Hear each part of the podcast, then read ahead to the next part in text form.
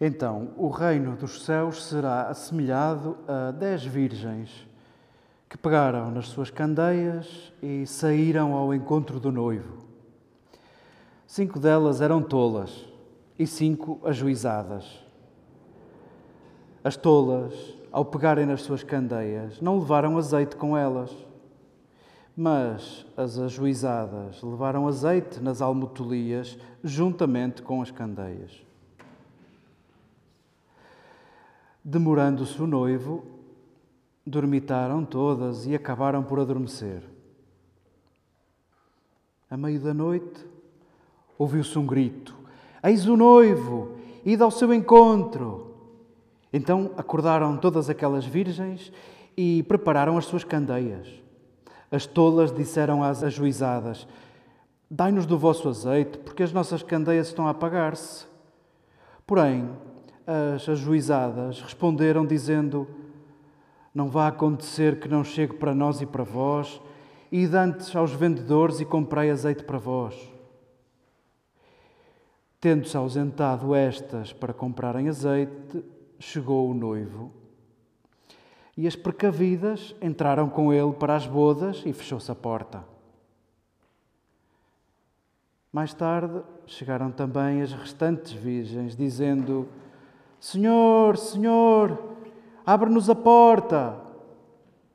Porém, ele respondendo disse: Amém, vos digo, não vos conheço. Por isso, vigiai, porque não sabeis o dia nem a hora.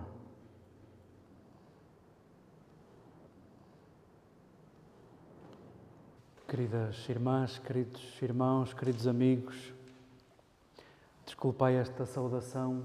Há caras que, que nos vemos seguramente pela primeira vez.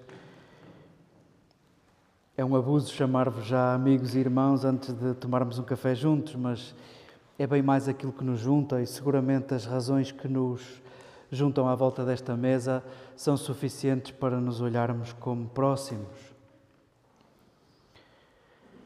Qual é a probabilidade no dia do nosso aniversário de virmos à missa. Vera, dirás tu, que bom celebrares o aniversário conosco, que bom fazermos festa com o que tu és e, a pretexto disso, pensarmos também no que é isso da vida, o que é que somos.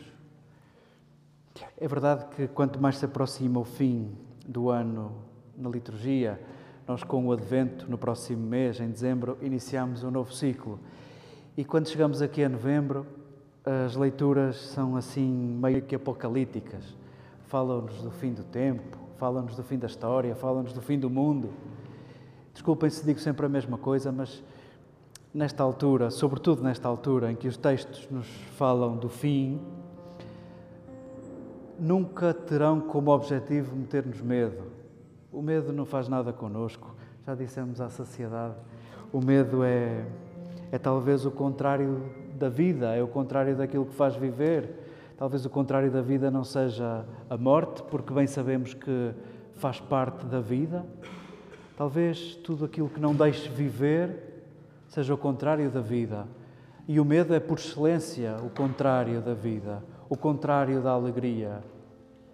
E se estes textos nos metem medo, eh, estão a pedir-nos nova leitura, estão a pedir-nos estudo, estão a pedir-nos profundidade. Estes textos não são para nos meter medo. Ao falarmos do fim da história, ao falarmos do fim do mundo, o que todos estes textos nos estão a piscar o olho, a sugerir, é pensarmos na finalidade, na finalidade do mundo, na finalidade da história, na finalidade da vida, aquilo a que a vida aponta. E para sermos rápidos, somos destinados à plenitude da alegria. Somos destinados à plenitude da alegria.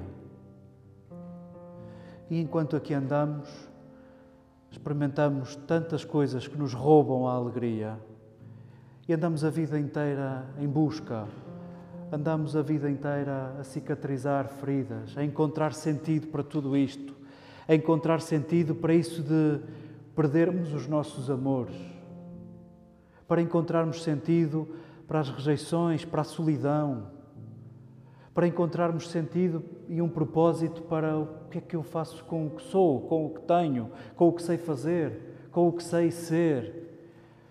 Andamos a vida inteira nisto. E este mês em particular, no final deste ciclo, estes textos procuram estimular-nos a essa reflexão. O que é que andamos aqui a fazer? O que pensas fazer tu? O centro deste texto é a alegria. O centro deste texto é a alegria. Nós, entretanto, os casamentos viraram uma indústria que assusta só de pensar. Naquele tempo, ao tempo de Jesus, o casamento, enfim, era preparado por todos, pelos familiares, pelos amigos, pelos vizinhos, e a festa de casamento era o que melhor podia acontecer, sobretudo a quem era mais pobre, nós hoje somos capazes de ter uma vernissagem por mês ou por semana, sei lá. Mas esse tipo de festas são nossas, não são daquele tempo. A festa maior, a festa mais tchanã, era o casamento onde todos eram envolvidos. E quanto mais pobres fossem, mais valor davam a essa festa.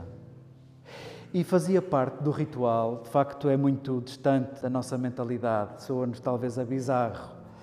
Nós somos senhores do relógio e da pontualidade e marcamos o casamento para as quatro. Claro que começa sempre às cinco, mas em todo caso há um grande propósito de marcar uma hora para nos orientarmos com os cabeleireiros e não sei quê. Naquele tempo não havia hora para o casamento. O noivo saía cedíssimo de manhã ia negociar com familiares da noiva o que estava disposto a dar em troca daquele tesouro. Claro que a nossos olhos isto soa a comércio e com certeza que perde a poesia toda. Mas, na verdade, quanto mais tempo demorasse, mais era sinal de que a noiva era preciosíssima e mais era sinal de que aquele noivo estava disposto a dar muito por ela.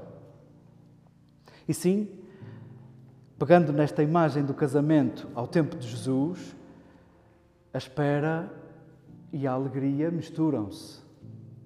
Enquanto se espera, o coração da noiva, imaginamos que estaria em batimentos muito acelerados, ela estaria com as suas companheiras, nós traduzimos por virgens, donzelas, jovens, as companheiras da, da noiva, as melhores amigas da noiva, estavam com ela e estavam a fruir daquela demora. Quanto mais demorasse, melhor. O noivo não foi lá despachar um assunto. O noivo está a conquistar um grande tesouro. Bom, mentalidades à parte e com as distâncias à parte, o que queremos saborear como central neste texto é a alegria. E Jesus compara a presença de Deus por aqui com um casamento, com a maior festa, a festa onde há mais alegria. E não queremos perder o pé. Não queremos perder o pé. Jesus está a contar isto em Jerusalém. Nós temos vindo ao longo destes últimos domingos a perceber onde é que Jesus anda. Jesus, tendo subido a Jerusalém, nos Evangelhos de Mateus, Marcos e Lucas, já não sai de lá vivo. Jesus está a contar isto a gente que vai eliminá-lo, como eliminaram todos os profetas. E talvez o detalhe esteja aqui. Daquelas companheiras da noiva não estavam tão precavidas a encontrar o noivo naquele dia e de facto não o encontraram. Pode dar-se o caso dos interlocutores de Jesus, no caso fariseus e doutores da lei, pode dar-se o caso que, esperando o Messias, o Messias esteja à frente dos seus olhos e não o reconheçam e não o vejam. E se quiséssemos, talvez, se o centro é a alegria, e se nos perguntamos a propósito deste texto com que alimentamos a nossa alegria, com que alimentamos a nossa espera, talvez o texto acrescente um detalhe: a alegria e a espera, olha, alimentam-se de atenção. Talvez possa a atenção ser o alimento da alegria. Talvez seja a atenção o alimento da espera. Não se dê o caso de fariseus que sabem tudo sobre Deus, que são donos da religião, que praticam tudo a ponto de Deus não ter outra alternativa senão amá-los e salvá-los. Não se deu o caso de não darem conta do que anda por aí, seja esse Jesus que se diz filho do homem e que muitos veem nele o Messias, não o reconhecem, sendo os mais frágeis que continuam a ser condenados por Deus. E já está.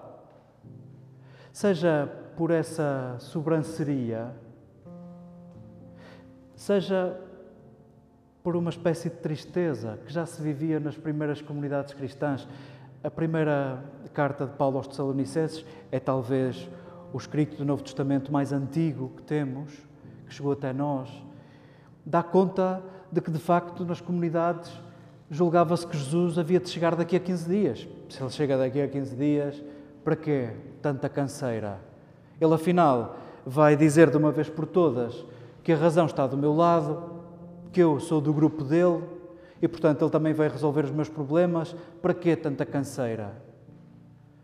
Na verdade, o tempo ia passando e a segunda vinda de Jesus tardava.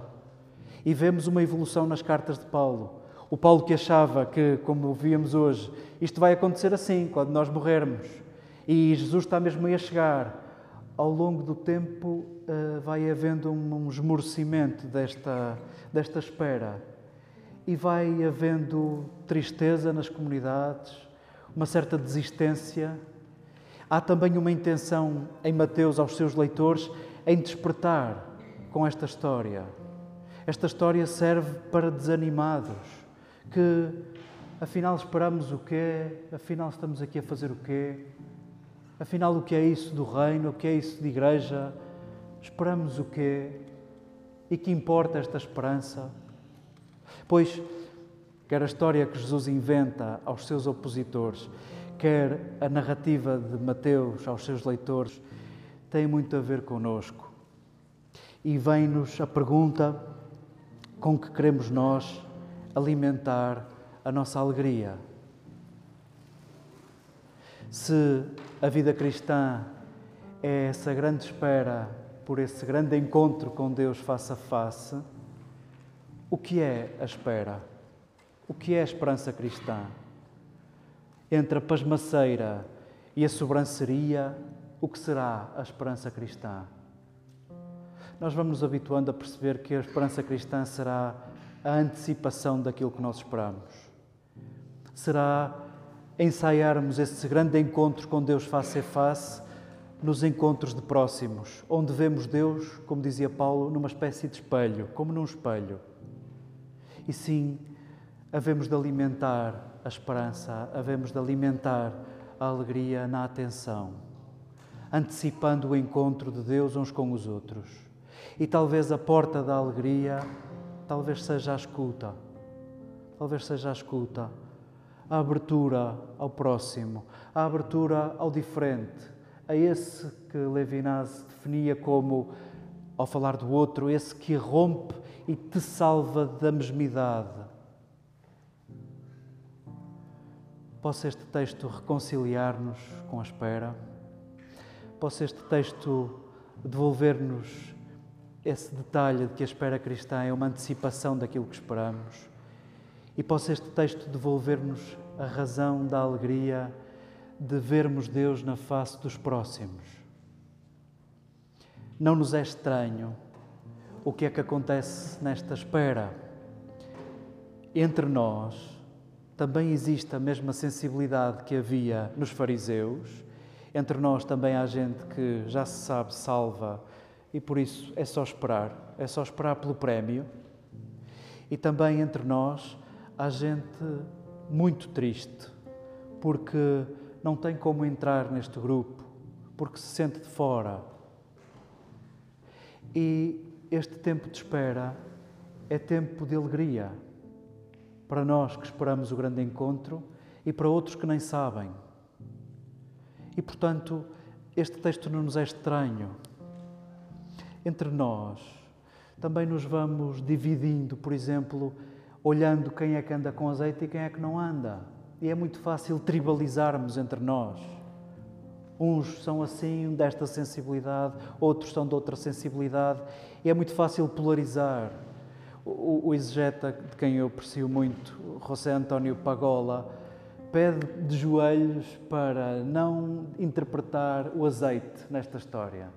Deixa, deixa o azeite, não comeces a interpretar, porque se interpretamos o azeite, moralizamos o texto e pomos os bons para um lado e os maus para o outro, as que têm azeite para um lado, as que não têm azeite para o outro.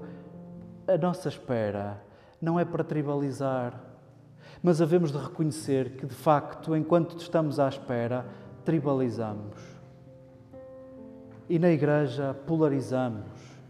Este exercício de sínodo, que é um exercício de escuta, veio incomodar muita gente e muita gente começa já a polarizar ou porque Francisco é inimigo da Igreja, ou porque os que não estão com Francisco são inimigos da Igreja, e polarizamos, e polarizamos, e polarizamos. Convido-vos, e com isto termino, a saborear um conceito que Véronique Margron, uma teóloga francesa, resgatou de um jornalista do Le Monde, Jean Birnbaum, falando da coragem da nuance.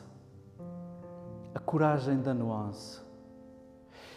Em tempos, a profecia era um exercício de violência e todos os profetas morreram com mortes violentíssimas.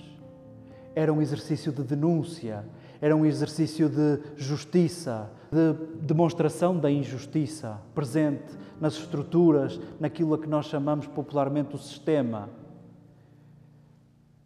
Talvez nos dias de hoje, e talvez se quiséssemos regressar ao Evangelho, talvez a profecia, no mundo onde a palavra é tão violenta, olhem lá as caixas de comentários das notícias. Eu detesto fazer isso e não faço. Mas passem lá os olhos só para saberem mais ou menos onde é que andamos.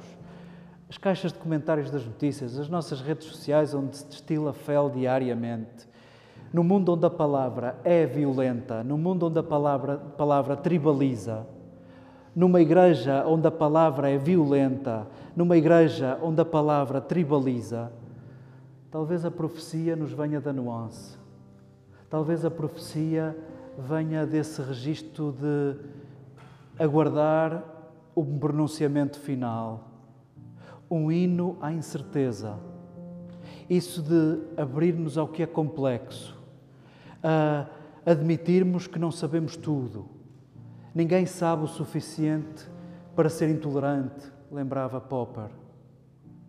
Possa este hino à nuance de Jean Birnbaum, nas palavras de Véronique Margron, ser um detalhe para o nosso tempo de espera, para o tempo onde saboreamos e alimentamos a alegria. A coragem da nuance, a moderação como virtude, a audácia da incerteza. Isto não é propriamente um programa de vida, é uma ambição para toda a vida.